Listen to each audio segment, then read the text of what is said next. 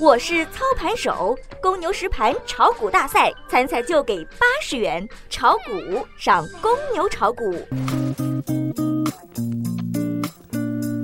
小白收评：做空动能再次减弱，向上进攻随时发生。昨天一根中阳线打破了僵持已久的大盘，打开了再次冲击三千点的时间窗口，但弱势反弹持续性有待观察。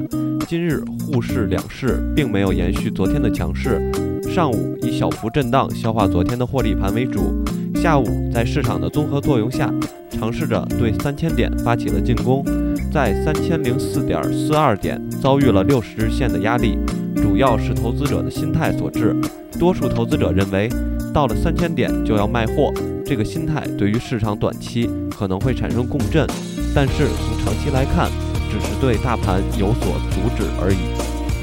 关于白酒板块是否还有机会，分析认为，白酒经过三年的调整，已经走出了销售大幅下降时期，加上消费升级、品牌集中、去库存化等原因，部分名优酒企的复苏进程可能会超过预期。相关个股受到市场资金的青睐，随着业绩的逐渐复苏，成为市场关注的焦点。短期强势仍会持续。板块方面，公共交通、运输服务、半导体、化纤和商贸代理依然涨幅居前，煤炭、航空、互联网、证券和有色跌幅居前，个股有三十五家涨停，目前处于反弹阶段，个股分化并不明显。截止下午收盘，沪指报收两千九百九十一点二七点，微跌一点三七点，跌幅百分之零点零五。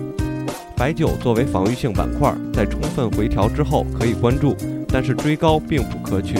今天在消化获利盘之后，对三千点进行了试探，释放了一部分做空动能，近期有望再度冲击。总体上风险可控，操作上切勿追高，控制仓位，逢低参与反弹即可。